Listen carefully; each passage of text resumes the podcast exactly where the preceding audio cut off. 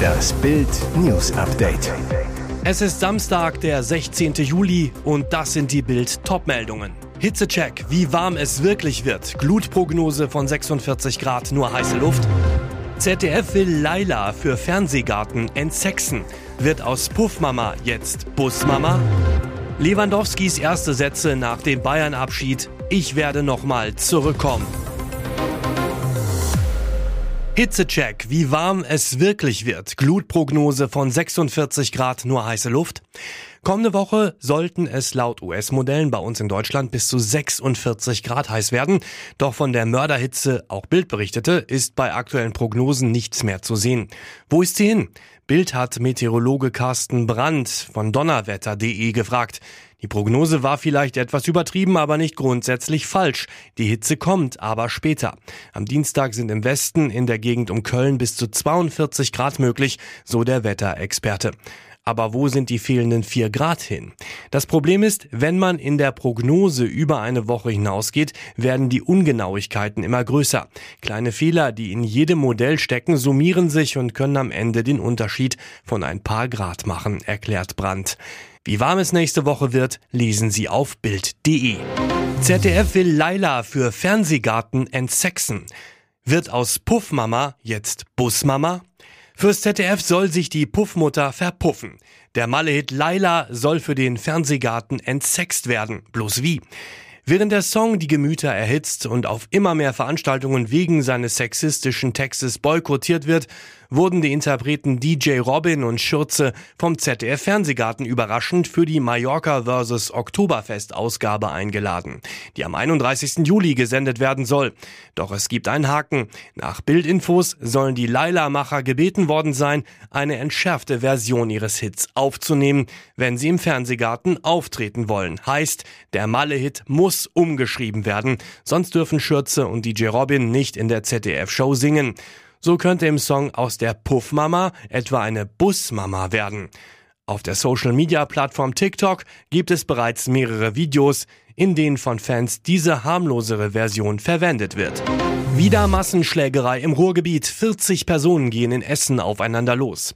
Die Prügelei sorgte für einen Großeinsatz der Polizei. Als die Beamten an der Marktstraße in Essen-Borbeck eintrafen, war die Stimmung unter den beteiligten Männern angespannt. Laut Polizei unbeeindruckt vom Großaufgebot prügelten sie sich. Erst unter Einsatz von Pfefferspray gelang es den Einsatzkräften, die Lage unter Kontrolle zu bringen und die Gruppen zu trennen. Ein Mann musste ins Krankenhaus gebracht werden. Insgesamt wurden drei Menschen leicht verletzt. Nach ersten Erkenntnissen der Polizei kommen die Beteiligten aus dem Clanmilieu. Der Auslöser für die Massenschlägerei ist noch unklar. Experten widersprechen Lauterbach. Vierte Impfung ist für die allermeisten Bürger überflüssig. Neue Klatsche für Karl Lauterbach im Ringen um die vierte Impfung in Deutschland. Der Bundesgesundheitsminister hatte den zweiten Booster für alle Deutschen empfohlen. Jetzt kommt scharfer Gegenwind. Zunächst hatte der Chef der Ständigen Impfkommission, Professor Thomas Mertens, dem Minister klar widersprochen. Die STIKO hatte die vierte Impfung für alle Menschen über 70 Jahre empfohlen. Thomas Mertens sagte, er kenne keine Daten, die einen solchen Ratschlag von Lauterbach rechtfertigten. Jetzt schaltet sich auch der Immunologe Professor Andreas Radbruch von der Charité Berlin ein und sagte der Bild am Sonntag, ich halte die vierte Impfung für die allermeisten Bürger für überflüssig. Nur ganz wenige schwerkranke, alte Menschen sollten den zweiten Booster bekommen. Lewandowskis erste Sätze nach dem Bayern-Abschied. Ich werde nochmal zurückkommen. Jetzt ist das Kapitel Lewandowski beim FC Bayern endgültig vorbei. Robert Lewandowski verlässt den Rekordmeisterwechsel zum FC Barcelona. Die Ablöse 45 Millionen Euro fix plus 5 Millionen Bonuszahlungen. Am Samstagmorgen stand der Pole noch einmal mit seinen langjährigen Kollegen und Trainer Julian Nagelsmann auf dem Trainingsplatz, ehe er um 11.18 Uhr gemeinsam mit Leon Goretzka ein letztes Mal in die Kabine ging. Um 12.05 Uhr rauschte Lewandowski ab, sein letzter Tag bei Bayern. Robert Lewandowski verabschiedet sich vom Rekordmeister. Nach seinem letzten Training hat sich Lewandowski noch einmal gegenüber Sky geäußert. Ich werde noch einmal zurückkommen und mich bei allen Mitarbeiterinnen und Mitarbeitern richtig verabschieden. Ich hatte jetzt auch keine lange Zeit, mich darauf vorzubereiten. Es ging jetzt alles zu schnell, um mich bei allen zu verabschieden. Und jetzt weitere wichtige Meldungen des Tages vom Bild Newsdesk. Endlich gibt's nach dem Antisemitismus-Skandal auf der Documenta erste personelle Konsequenzen. Documenta-Chefin Sabine Schormann tritt zurück. Lange hatte sich Schormann an ihren Job geklammert und Kulturstaatsministerin Claudia Roth die Mitverantwortung für den Antisemitismus-Skandal auf der Kunstschau zugeschoben. Schormann hatte behauptet, Claudia Roth habe der Documenta empfohlen, die Publizistin Emily Dische-Becker einzusetzen, um die Antisemitismusvorwürfe vor der Eröffnung der Kunstschau zu klären. Roth ließ prompt widersprechen. So oder so war Emily Dische-Becker eine offensichtliche Fehlbesetzung, denn sie selbst steht BDS nahe der Boykottbewegung gegen Israel. Genau diese Boykottbewegung wurde der Dokumenta in diesem Jahr zum Verhängnis, verwandelte die weltgrößte Ausstellung für zeitgenössische Kunst in eine Kunstschau der Schande. Nicht nur, dass keine israelischen Künstler eingeladen wurden, die Dokumenta-Verantwortlichen ignorierten auch Warnungen jüdischer und israelischer jüdischer Verbände, so dass am Ende ein Banner ausgestellt wurde, das Juden mit Raffzähnen und Schweinekopf zeigte, antisemitisch wie eh und je.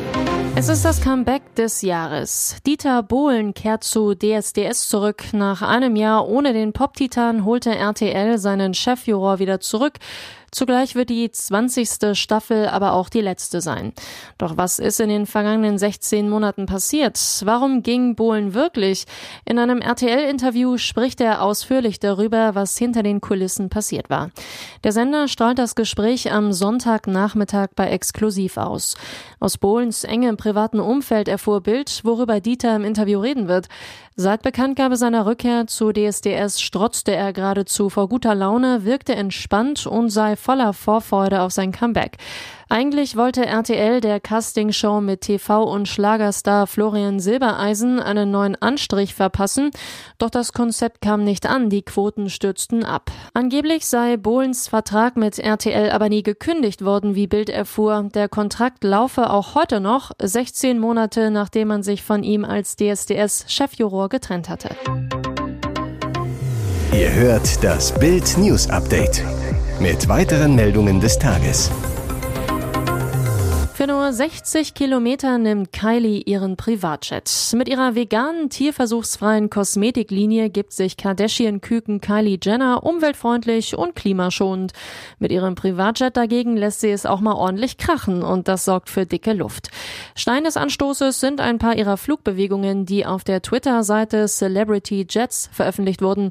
Hinter der Seite steckt der Student Jack Sweeney aus Florida. Er trackt per App Flugzeuge von Promis wie Tesla-Chef Elon Musk bis hin zu den Girls vom berühmten Kardashian-Clan und veröffentlicht die Flugrouten dann auch mal gerne. So wie jetzt die Route von Kylie Jenner. Die kleine Schwester von Kim lässt sich in die Sitze ihres rund 72 Millionen Euro teuren Privatjets plumpsen, um in Kalifornien mal eben von Camarillo nach Van Nuys zu jetten. Das sind gerade mal rund 60 Kilometer. Diese Strecke könnte man mit dem Auto in rund 40 Minuten schaffen.